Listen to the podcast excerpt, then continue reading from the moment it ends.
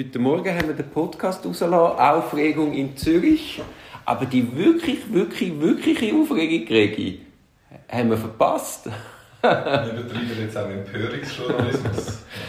Also ich habe gestern Abend die unglaublichen zwei Spiele geschaut im Fernsehen. Wieder mal Fußball geschaut. Und wie es halt so ist, als langjähriger Strafverteidiger lange natürlich zwei spannende Spiele nicht. Gleichzeitig liest man noch News und dann bin ich auf den Blick gestoßen mit einer unglaublichen Neuigkeit. Transparenz und eine möglichst offene Kommunikation sind uns sehr wichtig, steht auf der Website von der Justizdirektion vom Kanton Zürich. Der Blick hat heute etwas anderes erzählt. du musst schnell zusammenfassen. Ja, also wir haben vor allem einen Bericht vom Blick und einen Bericht vom Tagi. Ich habe das Gefühl, der Blick hat noch ein bisschen mehr Einsicht gehabt. Offenbar hat der Blick auch keine Einsicht gehabt. Und also der Blick war auch ganz klar zuerst. Gewesen. Ja, erzählt auch eine unglaubliche Geschichte. Der Bar ist während mehrerer Jahre, bis etwa 2012 zurückblicken, da gibt etwa nach 2004, sind Datenträger, die man nicht mehr braucht, also alte Computer, sind entsorgt worden durch eine Privatperson.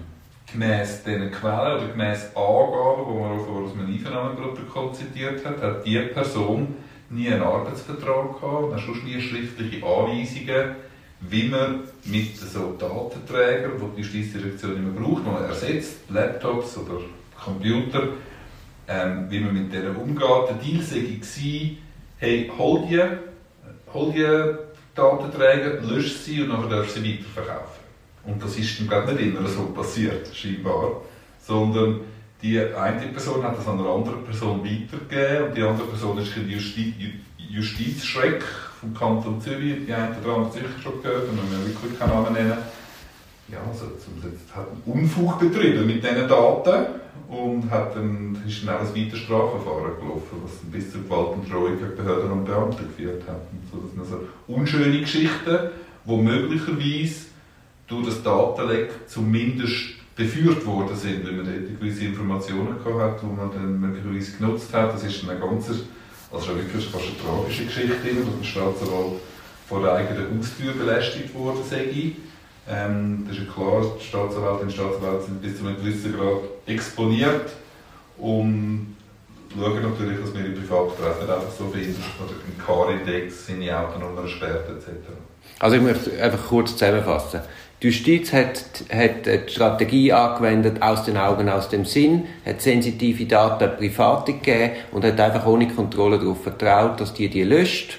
Die hat sie nicht gelöscht, sondern weitergegeben Plötzlich stehen dann Leute bei Staatsanwälten vor der Tür und irgendwie florieren Daten aus Strafverfahren in, in, in gewissen Kreisen, wo es nicht angehören. Zumindest leitet das die aktuelle Berichterstattung nach. Also wir, wir erzählen jetzt nur, was wir selber gelesen haben. Gut, jetzt drei Fragen an IT-Experten Gregor Münch. Wenn du einen Kompi ersetzt, was machst du mit dem Alten? Ich tue eigentlich immer die Festplatte ausbauen und bis jetzt behalte ich sie. Was macht der Gregor Münch, wenn er ein Nattel ersetzt? Ich horte es. ich habe auch so richtig. Aber ich habe auch so eine Nattel-Sammlung. Vielleicht hat es mal ganz viel Wert. Ja. so in 100 Jahren. Äh, meine Mami hat letztens auch ihren Mac entsorgt. Da haben er auch gesagt, sie soll die Festplatte ausbauen und mit einem Hammer kaputt schlagen. Mhm. Das war dann noch lustig, meine Mami am Hämmern. Ja. ist mir eh gesagt worden, ich denke sehr viel meine Mami erwähnen in diesem ja, Podcast. Schon wieder. Hallo Mami. das können wir dann mal besprechen. ja, genau. Ich soll auch nicht Mami sagen, das sei so kindlich, aber ja. Ich bin, ja, man, ist halt, man bleibt Kind. Was machst du mit einem Drucker, den du nicht mehr brauchst? Da haben wir jetzt zu wenig Gedanken gemacht, aber die haben mit der Memory hast schon recht, der hat Speicher drin. Ja. Mhm. ja. Müssen wir anschauen, ja. oder muss man anschauen, ja. Ich habe natürlich gar keinen Drucker mehr. Eben, wir haben das digitales Büro, wir haben das Druckerproblem wirklich auch gelöst, aber der Fall geht ja zurück an unsere Anfänge, 2004, 2005 und läuft bis 2012. Ist zwar nicht digitale Steinzeit, aber man kann schon sagen, es ist ein Anfang von der Digitalisierung, vor allem in der Schweiz, wo ja unglaublich verzögert dass alles angelaufen ist. Aber es soll keine Entschuldigung sein. Also. Nein, also, wenn das so zutrifft, wie das da berichtet wird, ist das absolut verheerende Geschichte. Ja, auch für, ja, auch für die Staatsanwälte. Hey, Lago mio. Also zum, oder, die haben ja dann nicht nur irgendwie äh, Ladendiebe als, als, als beschuldigte Personen vor sich. Also die, die zurückhaltende Auskunft von der Justizdirektion jetzt aktuell wird ja damit begründet, nach der administrativen Untersuchung, die vor 2020 gestartet ist und jetzt abgeschlossen ist, der jetzt daran angehängt, sei jetzt ein Strafverfahren und darum können wir keine Informationen geben. Finde ich es nicht völlig, finde es nicht völlig krumm. Aber ich hoffe, dass das intern anders gelaufen ist. Ganz genau. Und das hoffe ich auch. Und wenn man jetzt da Blick liest, dass ja offenbar vom Urbaniok Unterlagen sind und Blick hat offenbar Urbaniok angeschrieben und gefragt und Urbaniok hat dann noch geantwortet, sollte das zutreffen, sei er über das nie informiert worden. Das würde bedeuten, dass man intern nicht kommuniziert hat, das Datenleck, was zumindest heikel ist. Also man exponiert da Mitglieder der Strafverfolgungsbehörde und ja, also man kann es vermutlich nicht ganz wundern, wie man das genau kann tracken kann. Hat man zum Beispiel inventarisiert, welche Daten tragen wir in welchem Zeitpunkt der Privatperson übergeben hat. Hundertprozentig nicht kriege Ja, wissen wir nicht, aber das wäre natürlich auch, dass man es schon nachvollziehen kann, was für Daten sind überhaupt raus, was ist der Datenstand gewesen, hat man dort schon serverbasiert muss das meiste, da gibt es auch, auch allenfalls eine Policy, dürfen die Strafverfolgungsmitglieder von der Strafverfolgungsbehörde dürfen die überhaupt lokal Sachen speichern, ist das in 2004 schon so gewesen, wäre das allenfalls ein Verstoß gegen interne Richtlinie, dass das eben gar nicht kann passieren kann.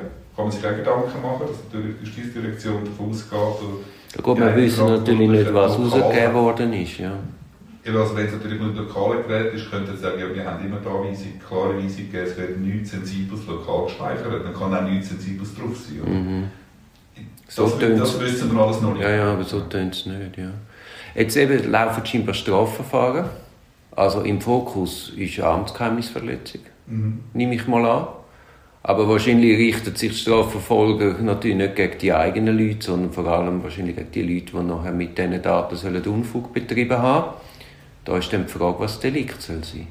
Ja, also gemäß Blickartikel gibt es ein Schreiben vom Februar 2021 von einem Staatsanwalt als Obergericht, wo gesagt wird, ähm, wo der Staatsanwalt klar festgestellt hat, auch nach einer, erst nach einer Grobsichtung, dass heikle Daten äh, von der Justizdirektion vorliegen, was man bereits nach der ersten Sichtung von der beschlagnahmten Festplatte hätte können feststellen Jetzt schreibt vom Februar 21 wird Ihnen gut passen, dass das im Zusammenhang mit einem Ermächtigungsverfahren war, dass der Staatsanwalt überhaupt auch intern mit der Granzgeheimnisverletzung. Das wäre sehr noch ein Hinweis darauf, dass es nicht nur gegen außen, sondern gegen innen vermittelt wird.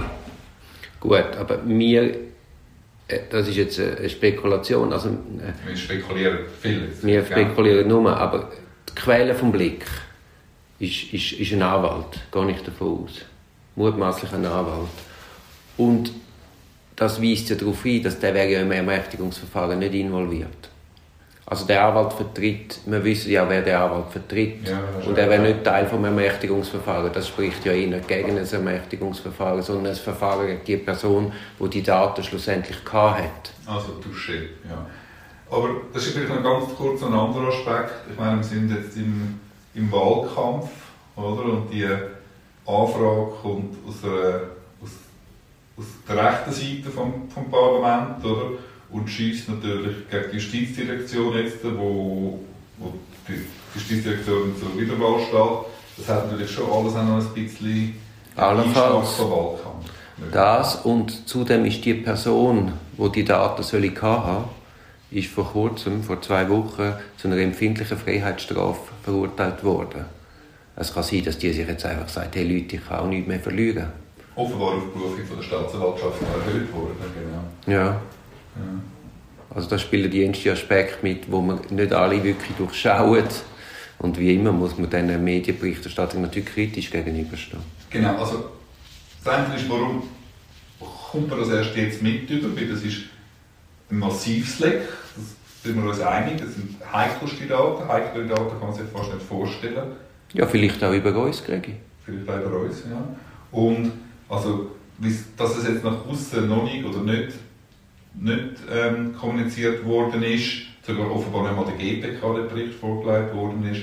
Das ist sein, das kann man möglicherweise mit einem pendenten Strafverfahren noch erklären. Da muss aber sicher eine klare Verarbeitung müsste noch kommen.